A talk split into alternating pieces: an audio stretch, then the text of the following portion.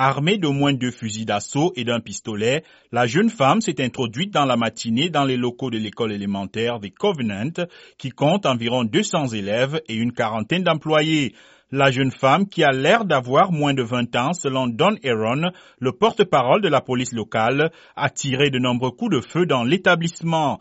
Trois élèves ont été mortellement blessés ainsi que trois adultes, mais il n'y a pas d'autres blessés, a-t-il précisé.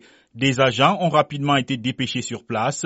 Après avoir entendu des tirs à l'étage, ils s'y sont immédiatement rendus et ont tué l'assaillante, a-t-il ajouté. Plusieurs élus du Tennessee ont immédiatement fait part de leur émoi sur les réseaux sociaux. Je suis dévasté et j'ai le cœur brisé, a ainsi tweeté le sénateur républicain Bill Haggerty.